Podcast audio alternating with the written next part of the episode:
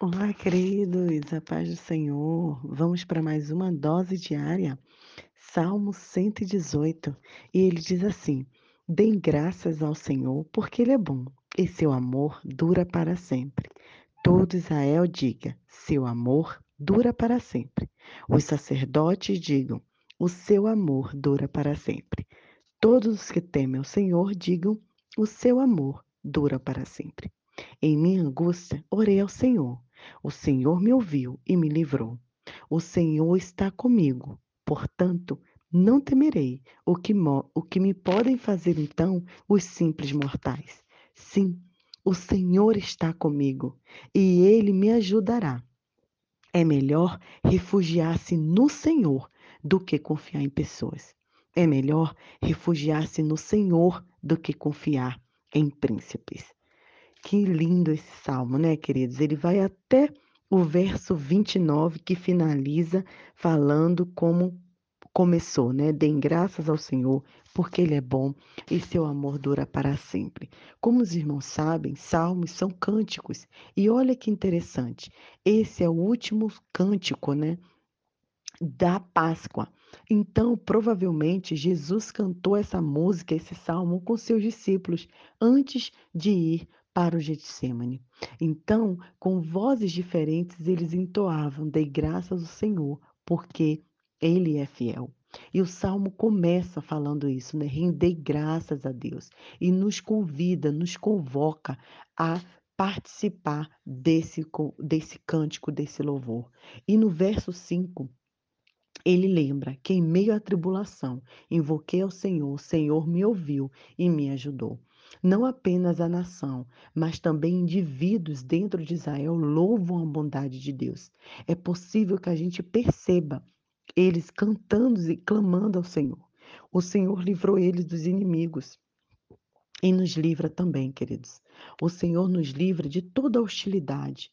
No momento em que você está é, deprimido, que você está desesperadamente precisando de uma intervenção do Senhor para obter a vitória, o Senhor ajuda com certeza. E é isso que o povo de Israel cantava. Eles sabiam que o Senhor era fiel e que valia a pena confiar no Senhor. Sabe, talvez não sejamos como a nação israelita, né, que está sofrendo ataques da guerra. Mas, muitas vezes, quando recebemos algum cargo de liderança ou no nosso dia a dia, nós nos deparamos com indivíduos hostis quando somos promovidos ou elogiados.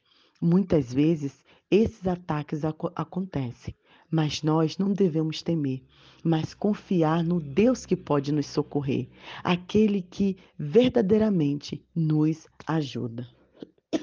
Muito interessante, porque o verso 8 diz assim: é melhor confiar no Senhor do que em pessoas. Quantas vezes, né, a gente vê pessoas depositando sua confiança em outras pessoas, né?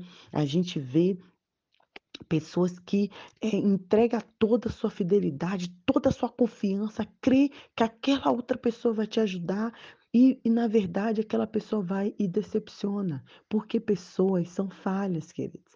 O único que nunca falhou é o nosso Senhor Jesus Cristo.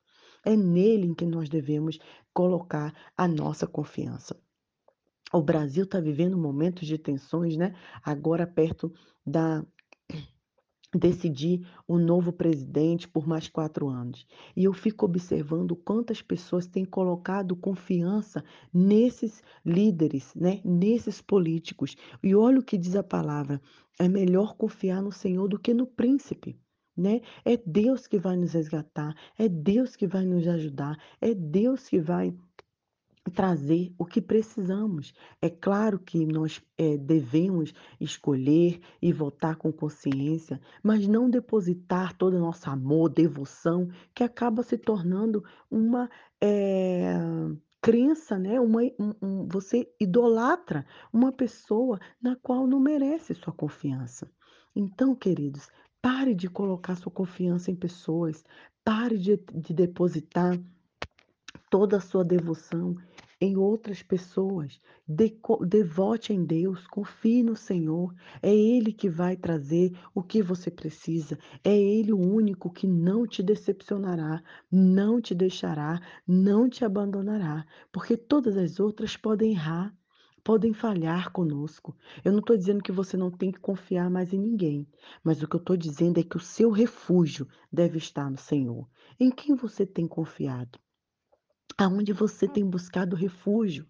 Será que você tem colocado a sua devoção que deve ser no Senhor em homens, em políticos, né? Quantas pessoas votam para segurar emprego, né, porque precisam daquilo ali.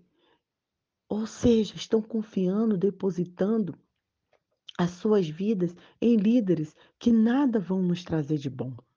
Pense nisso, né? E clame ao Senhor que a nossa oração seja: Senhor, me ajude a buscar em Ti, que meu refúgio seja o Senhor, que a minha felicidade esteja em Ti e que possamos juntos caminhar, entregando a nossa vida ao Senhor. Ele não nos abandonará.